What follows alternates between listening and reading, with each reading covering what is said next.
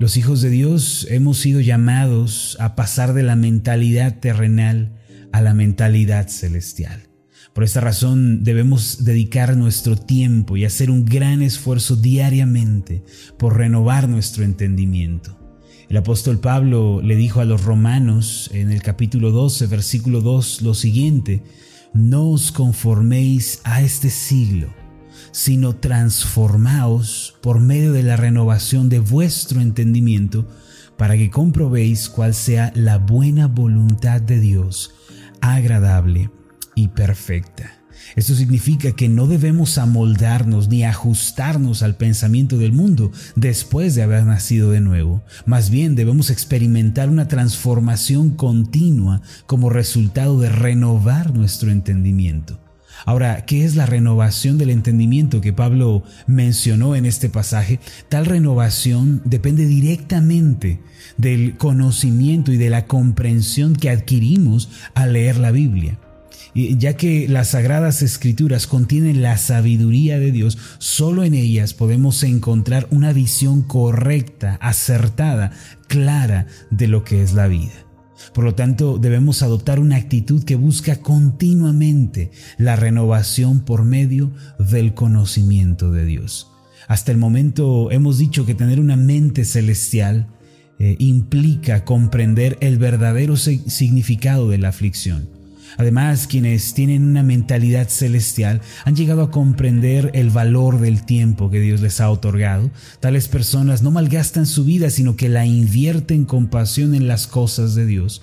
Por otro lado, la mentalidad celestial que Dios desea darnos y la cual Él desea desarrollar en nosotros a través de su palabra es también una mentalidad libre de temores, de dudas, de inseguridades. Es una mente libre de ansiedad. Y ese es el punto central de nuestra meditación el día de hoy. Es decir, que mientras la mentalidad terrenal está llena de angustias, temores, inseguridades, la mente celestial está arraigada y firme en Dios. En otras palabras, es una mente que está confiada en el Señor. El temor ciertamente es un dardo paralizante que nos impide tomar decisiones y construir una vida de éxito. Además, el temor y la duda nos llevan a la destrucción y a experimentar grandes catástrofes en nuestra vida personal. Por lo tanto, la persona que desee tener éxito y aquella que quiera dar la bienvenida a un mejor mañana, primero deberá deshacerse del temor y de la duda. Y en su lugar deberá edificar una mentalidad confiada en Dios y afirmada en las promesas que encontramos en su palabra. Ahora, permítame hablarle de algunas realidades acerca del temor. La Biblia nos enseña tres consecuencias negativas de una vida temerosa y llena de dudas. Es decir, que si nosotros vivimos y perseveramos en una vida temerosa, no erradicamos el temor, muy probablemente estas tres consecuencias puedan tener lugar en nuestra vida. Eh, la primera de ellas es que el temor atrae la destrucción. Es decir, el temor, la duda, la ansiedad abren la puerta a la catástrofe y al caos. En Job capítulo 3 versículos 25 al 26 se nos revela algo de suma importancia. En síntesis, se nos dice que aquello que una persona teme eh, tiene el potencial de volverse una realidad en su vida. En este pasaje, Job declaró lo siguiente, sígame por favor, porque el temor que me espantaba me ha venido y me ha acontecido lo que yo temía. Versículo 26, no he tenido paz, no me aseguré ni estuve reposado, no obstante, me vino turbación. Mire el tremendo mensaje que nos comunica Job acerca de sus temores, lo que yo temía es lo que me sucedió. Cuando yo era niño, en un noticiero vi a una mujer que había sufrido el ataque de un perro y como resultado su rostro había quedado desfigurado. En ese programa televisivo pasaron algunas imágenes del accidente que esta mujer había tenido y fue tal la impresión que esas imágenes se quedaron plantadas en mi cabeza. Más tarde se encontraban en lo profundo de mi corazón y sin darme cuenta, inconscientemente yo pensaba todo el tiempo que un perro también me mordería el rostro. Esta imagen se volvió algo constante, una imagen que yo repetía una y otra vez, una y otra vez en mi inconsciente. Aquellas imágenes poco a poco se convirtieron en algo propio y personal. Eventualmente en mi imaginación el rostro de la mujer se había desvanecido y en mis pensamientos había pasado a ser yo quien tenía el rostro mordido y desfigurado. Ese pensamiento se repitió cientos de veces en mi interior. Al caminar, al ir al parque, al salir, ya fuera que yo me sentara o me levantara, el temor de ser atacado por un perro estaba en mi subconsciente todo el tiempo. Al fin, el 6 de noviembre del 2016, como resultado de mi temor, un perro me mordió el rostro y desgarró mi labio en tres partes. yo les relato esta triste historia para explicarles una verdad. La persona que tiene algún temor en su corazón, que mantiene imágenes negativas en su mente, que las reproduce cientos de veces, puede que no se dé cuenta, pero está produciendo su propio fracaso. Cuando yo estaba en mi recuperación de aquel accidente, leyendo el, libro de Job, tratando de encontrarle sentido a mi sufrimiento, llegué a esta porción de Job capítulo 3 versículo 25 y me dije a mí mismo, pues claro, yo he estado temiendo esto toda mi vida y ahora me ha acontecido. Amados, si ustedes quieren evitar la destrucción, deben erradicar el temor de sus vidas en primer lugar. La segunda consecuencia de vivir con temores y dudas es la falta de decisión. Si en verdad queremos prosperar, tener éxito en nuestras vidas y deseamos ver el reino de los cielos llegar a nosotros, entonces debemos correr riesgos y esforzarnos al máximo. Debemos dar pasos de fe, tomar decisiones importantes. No obstante, el temor nos impide accionar, nos impide tomar decisiones y correr riesgos. El Señor Jesús relató una parábola sobre un hombre que repartió sus bienes entre sus empleados, sus siervos, y les mandó que lo invirtieran. Dos de los siervos invirtieron y duplicaron la suma inicial que les había sido entregada por su Señor. Sin embargo, en el relato, el tercero de los siervos no invirtió ni tomó decisiones debido a su temor. Sus palabras fueron las siguientes. En Mateo capítulo 25, versículo 25, Él le dijo a su Señor, por lo cual tuve miedo. Y fui y escondí tu talento en tierra. El talento era un saco de monedas de plata o de oro. Dice, fui y escondí tu talento en la tierra. Aquí tienes lo que es tuyo. Después de esta declaración, el, el dueño de esta parábola contada por el Señor Jesús estuvo tan enojado que lo echó en las tinieblas de afuera. Mis amados, cuando hay temores y dudas en nuestro corazón, nos vamos a quedar paralizados como estatuas, inmóviles, y no podremos experimentar el favor de Dios. Por eso no es recomendable vivir con temores, dudas o inseguridades. La mentalidad terrenal es así, pero la mentalidad celestial vive en la confianza de las promesas de Dios. Ahora, la tercera consecuencia de una mentalidad temerosa es una vida que no contempla los milagros de Dios. La Biblia ciertamente es un libro de milagros, Dios es un Dios de milagros, pero si vivimos con temor en nuestro corazón, un temor opresivo, nos será imposible ver el favor divino. Le fue dicho a Josué en el capítulo 1, versículo 9 de su libro, mira que te mando que te esfuerces y seas valiente, no temas ni desmayes, porque Jehová tu Dios estará contigo en donde quiera que vayas. Si el general Josué hubiera permanecido en temor, angustiado, preocupado, ansioso, nunca habría visto a Dios obrar ni hubiera visto los muros de Jericó caer delante de él. La persona que teme, que vive en un temor opresivo, no podrá ver los milagros del cielo. Por eso, para vivir una vida que contempla los asombrosos milagros de Dios, la duda el temor, la ansiedad y las inseguridades deben ser erradicados del corazón. Ahora puede que usted se pregunte, ¿cómo podemos vencer el temor y cómo podemos vencer sobre la duda y la inseguridad. Para esto debemos comprender que el temor obra primero que nada en el plano de los pensamientos. En realidad el temor es eh, una decisión que se toma. Para vencer sobre el temor no se requiere ser valiente, más fuerte, más capaz, sino que la clave consiste en ser llenos del amor de Dios.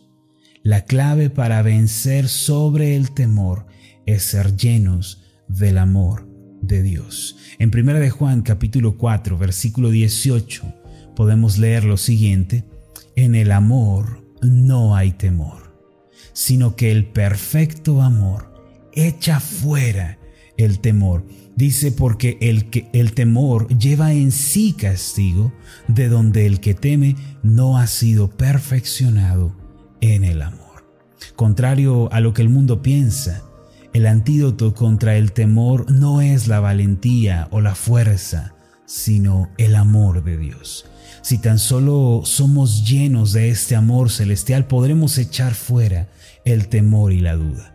El amor de Dios se traduce en misericordia para nosotros. Mire, ciertamente Dios no tenía que hacer nada en favor de nosotros. Él no estaba obligado a salvarnos ni a pagar un precio tan alto por nuestros pecados. Si lo hizo, si Él eh, realizó esta obra de salvación por todos nosotros, lo hizo no por obligación, no porque Él tuviera, sino por su misericordia, por un acto libre de su gracia en favor de nosotros. A veces pensamos que Dios está obligado a amar a todos, a ayudar a todos, a salvar a todos, pero lo cierto es que Dios no tenía ninguna obligación de ayudar a nadie. Y si Él no lo hubiera hecho, si Él hubiera decidido en su soberanía no intervenir en la vida del hombre, él todavía seguiría siendo un Dios bueno, un Dios amoroso y un Dios justo. Ahora Él decidió intervenir en la historia de nuestras vidas. Él decidió mm, enviar a su Hijo a morir por nuestros pecados, pero lo hizo como un acto libre de su gracia, como un resultado de su misericordia. Así que cuando hablamos del amor de Dios debemos tener presente la misericordia de Dios. Además, el amor de Dios se traduce en paciencia para con nosotros. Aunque fallamos y ofendemos muchas veces, como lo dijo el apóstol Santiago, Dios es paciente con nosotros, nos levanta, nos concede una nueva oportunidad.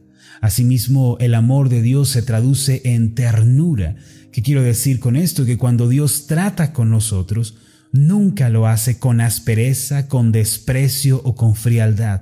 Aun cuando somos quebrantados y disciplinados por Él, Él nos trata con ternura y con cuidado. Por eso el amor de Dios es el antídoto contra el temor y la ansiedad.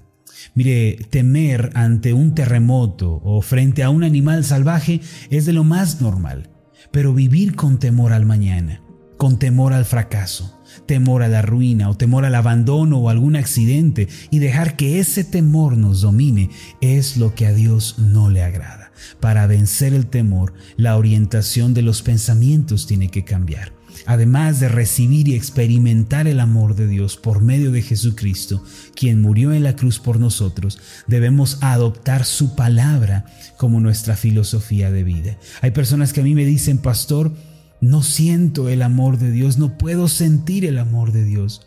Por más que oro, no siento el amor de Dios. Y yo les digo, cuando no sientan el amor de Dios, porque a veces nuestros sentimientos son engañosos, a veces nuestro corazón nos engaña, eh, nuestro estado de ánimo cambia y cuando no seamos capaces de sentir el amor de Dios, es momento de mirar a la historia, es momento de mirar a los hechos. Si usted el día de hoy dice no puedo sentir el amor de Dios, mire la historia mire las obras de Dios y recuerde lo que dice Romanos 5.8, mas Dios muestra su amor para con nosotros en que siendo aún pecadores, Cristo murió por nosotros. Recuerde cuando no podemos sentir el amor de Dios, ya sea porque estamos abrumados, porque estamos cargados emocionalmente, porque estamos deprimidos y cuando no podamos sentir el amor de Dios, hay que acordarnos que hay un hecho histórico que marcó un antes y un después en la historia de la humanidad. Es Jesucristo, el Hijo de Dios, quien derramó su sangre para salvarnos a nosotros, pues Él es la manifestación de la misericordia de Dios. Además de que recibamos el amor de Dios, debemos optar por la palabra de Dios como el parámetro para nuestra vida. Esto significa tomar la decisión de creer lo que Dios dice por encima de nuestras circunstancias. Pero, ¿qué significa esto? Permítame explicarle. Hace tiempo una hermana de la iglesia fue diagnosticada con cáncer. Esta fue una noticia que golpeó fuertemente a su familia y nosotros nos dolimos con ella. El médico le habló de un panorama desalentador y de un tratamiento muy doloroso. Sin embargo, ella fue de rodillas ante Dios y le dijo, Señor, ¿qué es lo que tú dices? Si me dices que debo sufrir el cáncer, lo haré. Pero si me dices que me darás sanidad, yo voy a creer en tu palabra. Si por una parte, Señor, me dices que eh, tengo que sufrir el cáncer, yo sé que me vas a dar la gracia para soportarlo, pero si me dices tan solo que vas a sanarme, entonces voy a creer tu palabra. Y ella entró en un periodo de oración, de ayuno, y sus ojos cayeron en Isaías 53, versículo 5, en donde dice que Él nos sanó por sus heridas. Y a partir de esa lectura bíblica, ella recibió la promesa de la sanidad. A partir de ese día se aferró al pensamiento de restauración física y se miró a sí misma como una mujer enferma. Siempre que oraba, se veía a sí misma sana, limpia del cáncer, a pesar del malestar físico que enfrentaba. Al final, los siguientes análisis aparecieron limpios y ella actualmente es una mujer sana que superó el cáncer a pesar del diagnóstico médico que le dieron. El salmista dijo en el Salmo 56, versículo 3, En el día que temo, yo en ti confío. Por eso, mis amados, erradiquemos el temor y las dudas mediante la palabra de Dios. El día que se acerque el temor a nosotros, confiemos en el Señor. Para vencer sobre el temor, recuerde, es importante recibir primero el gran amor de Dios en nuestras vidas personales. Después, hagamos de la palabra nuestra forma de vida y creamos las promesas de Dios. La mentalidad celestial es aquella que se ha despojado del temor y de la ansiedad y ha ascendido a la confianza y a la fe. Permítame hacer una oración por usted. Amado Dios y Padre Celestial, te damos las gracias en esta mañana porque nos haces una invitación a ascender a la mentalidad celestial. No quieres que vivamos en la amargura, en el dolor, en el temor de la mentalidad terrenal, sino que nos dices que debemos despojarnos del temor, debemos renunciar a él por medio de tu amor. Señor, yo quiero pedirte en el nombre de tu Hijo Jesucristo, que nos permitas tener una experiencia clara, un conocimiento nítido de tu amor hacia con nosotros. A veces no lo podemos sentir, a veces estamos muy abrumados, pero Cristo murió por nosotros, Cristo dio su vida en la cruz por nosotros. Padre, yo te quiero pedir en el nombre de tu Hijo que nos lleves a la convicción de tu amor pero asimismo que nos ayudes a vivir por el poder de tu palabra, creyéndola y viviéndola. De este modo podemos vencer sobre el temor, la duda y la inseguridad. Gracias te damos. En el nombre de Jesús. Amén y amén.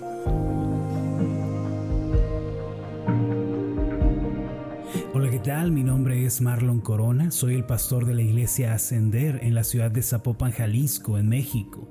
Le agradezco mucho por haberme seguido con esta meditación.